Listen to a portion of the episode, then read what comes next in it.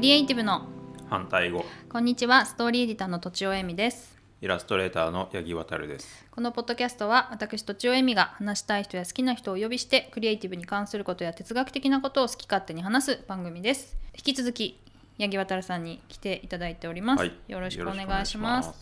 えっとですねまあ休憩中にちょっとお話を聞いたら分かりたいが強いとそうです ね強世い界をうん世界世を界をわ分かりたいっていう気持ちだけがうんだけで最近生きてますね、 分からなくもないです今どういうところが分かりたいんですか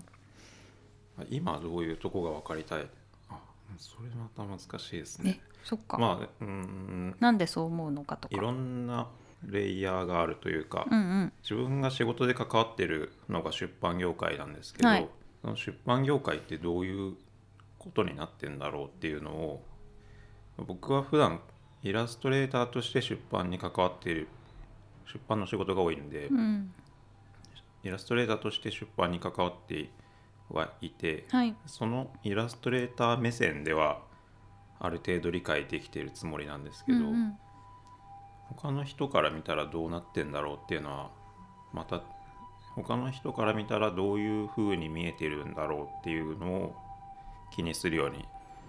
なってきてるんですよね。うーでんそうそうやって他の人から見たら違う出版業界っていうのが見えるんじゃないかと思って、はい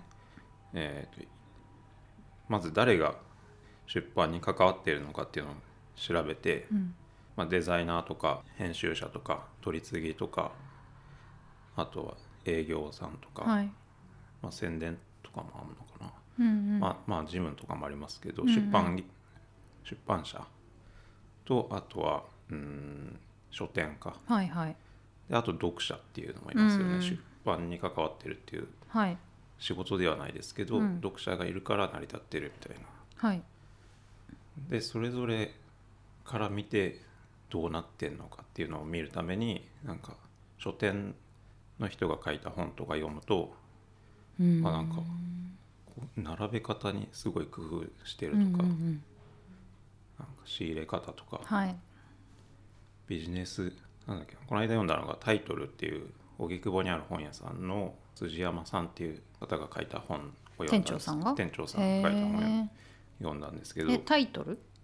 そうですね荻窪にあるタイトルっていうタイトルっていうタイプルタイトルタイトルっていう本屋さんはいへえはい池袋のリブロで働いてたあ方がーはいリブロがなくなったきタイミングで自分でお店開いてうんうんやってるんですけど、ビジネス本を置かない本屋じゃなくて何割何割自分が好きな本を全部置くっていう考えもあるけどなんか町の本屋としてはある程度新刊書が必要なんじゃないかみたいな考えがありますとかって書いてて、うんうんなるほどとうんうんうん本屋本屋さんの本屋のあり方みたいなうんうんのを書いてるんですよね。うんうんでまあ本屋もなんかどどこに本屋があるかによって違ってて、うんうんまあ、そそこは荻窪のなんか駅から15とか20分ぐらい歩かなきゃいけないところではい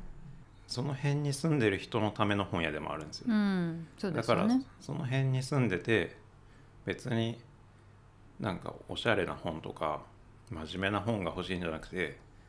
ちょっと週刊誌買いたいとか、うんなんかマン漫画買いたいっていう人も絶対いるから、はいそういう人のためにも本を置いてるとか、うんショーウィンドウには、まあ、そういう人が通りかかった時に何だろうって思うような本を置くとかうんうんしてるって言っててなるほどなみたいな役割がちゃんとそうですねあるそこになんか哲学みたいのもあるわけですねそうですねうー、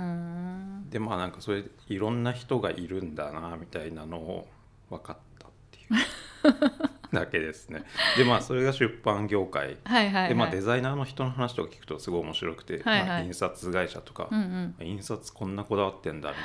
いなねえ印刷のとこ私も見てみたいなとかなんて本ですかそれはデザイナーですか、はいデザイナーのやつはうーんこの間「アイデア」っていう雑誌知らないが出てはいうんそうでうんと日本のブックデザイン誌っていうのうーをん特集で、はいがあったんですよ永田さんっていう編集者とか、はいデザイナーでいうと水戸部さんとかうんうんがそれ関でわってるものではいはいうん、いろんなトークイベントやってて鈴木誠一さん呼んだりうん鈴木誠一さんって想定家で日本で1、2を争う仕事量のへー方で一緒に仕事されたことあるんですあか何回かあへってえはい、とかトークイベントであと祖父江慎さんっていううんコズフィッシュっていううん、結構、ま、漫画とかが多いですかね、うーんそこやってる人の話聞くと想定家は何を見てるかみたいなのがまたう違んうんうんだみうたいな、んうんうんイラストレーターはイラスト使う本しか見てないですけど、はい想定家はイラスト使わない本とかもいっぱいやってるんで、文字の置き方とか書店に入った時に見える本の見え方あうんあとはいはい何メートル先にある時の見え方と、うんうん手に取った時の見え方うんがうん違うんだみたいうんうなんことを言ってて、なるほどなみたい ななるほどなってそんなこと考えてんだみたいなあのあはがいまあはい面白いなと思って、うーんそれでも出版っていう枠でそこまで手を伸ばしていくってことですかね。そうですねーんそうすると、うん、なんか出版業界って言っても一言で出版業界ですけど、うんそれはいろんな層があることに気づく、うんうんそうすると出版自分の中の自分の頭の中の出版業界っていうのが結構豊かになってくるんですうんうんよね、うん確かにいろんな人の視点が入ってくるうかんうら、んだからなんか見た時になんか出版本を見た時になんかそこから得られる情報量がうん、違うんだとあー思ってるんですよそれ教養ですねまさにね。そうで、うんまあ、その延長線上で、えー、と例えば街を歩いこれなんか前も誰かに話したかもしれないですけど街を歩いた時に、えーその街から得る情報っていうのは、うんうん 分かりたい分かりたいとつながりますかね わかんない。いろんな視点に立ってないと、はいその街から得られる情報がはい。違うんですよ。そうですね。自分の視点でしかその街にうん行った時に自分の視点しか持ってないと自分がどう思うかしか分かんない、はいだから、うん、京都とか行っても何にも子供の時京都行ってもうん面白くないのは、何にも分かってないからそうですね。ですねでまあ分かりたいなんで分かりたいかか分かんないです けどうーんでもなんかちょっと日本ちょっと日本史を勉強してから京都に行くとうんあここあれかみたいうんうな、んここでなんだ池田屋事件、うんううんんっていうのが、まあ、薩摩藩薩摩藩士が、えー、と新選組にやられたみたいなとこがあるんですけど、はいそこが居酒屋になっててへえ居酒屋なんだみたいはいはいはい感慨深いですよな、ね。感慨深いじゃないですか居酒屋になっちゃったみたいな由緒正しい場所なのにみたいな。まあ由緒正しく人はない。殺しが あそうか。あんな人殺しあったところでなんかワイワイ飲んでんだみたいな確かにね。とかまあいろいろあってまあ分かるだけで面白いなあみたいなことを感じてますけど、うんうんまあ、それがどうなるかちょっとのっていうのは分かんないですね。うんうんうん私私もなんか分かりたい気持ち結構あるなと思ってて、まあ、さっき先ほどちょっとちらっとね休憩時間にお話ししたりとかこのポッドキャストでも結構言ってますけど植物を結構勉強し始めて、まあ、植物っても植物学の方に多分興味があって、うんなんかまあどうやってこうなんか生存してきたのかとか、まあ、そのそれ、せまあ、生存戦略ですよね簡単に言うと、でそういうことによってなんか物事が分かるんじゃないかという予感で、うん勉強してるって感じなんですけど、うでもその今八木さんがおっしゃったようになんかその教養的な分かりたいっていうのはすごい少ない少ないんですよねああ少ないっていうか欲しいんだけどなんかそそこに向かって行動できないっていうか確かにそのゆおっしゃってることは分かって京都に行った時に歴史とかをすごい知ってると全然違うんだろうなとうん思うんですけど、全然気持ちが向かないっていうちょっと今思い出したんですけ ど、なんで分かりたいと思ったかっていうのを今ようやく思い出しまはしいた。はいはいあの今イラストレーターなんですけど、うんなんで自分がイラストレーターになったんだろうとかっていうのを気づいた瞬間というか、うんへー別になりたいから将来何になりたいって思う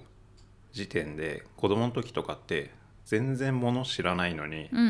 ん何になりたいとか思うのは、その時その時代に何が流行ってるかっていうのがすごい影響しててそうですね僕の場合は、えー子供の時に「ドラゴンボール」とかうんうん流行ってて。はいジャンプがなんかし最最大発行部数達成した時代とかに「少年ジャンプ」読んでたんですけど、はいだからなんか漫画っていうのがすごいああ身近にあったはいだからなんか漫画家になりたいみたいなのが最初にあって、うーんその後なんか「うん、あスラムダンクとかも読んでなんか、まあ、バスケやったりはいバスケ部入ったんですよ僕。めちゃめちゃ影響されてるそうめちゃめちゃ影響を受けて てでもそのその時点ではなんか自分がそのブームの中にいるっていうよりはあー自分は「スラムダンク好き、うんだからバスケやる、うんバスケ面白い、うんバスケ部入る、うんみたいななんか自分の中でブームに自分がブームに踊らされてるとは思ってないんです よね自然な流れですもんね自然の流れなんですよ、はいでお笑い流行ってうる、んお笑い面白い、うん自分もボケてみるう、ん面白い、うんじゃあお笑い芸人になろうみたいななんか理屈が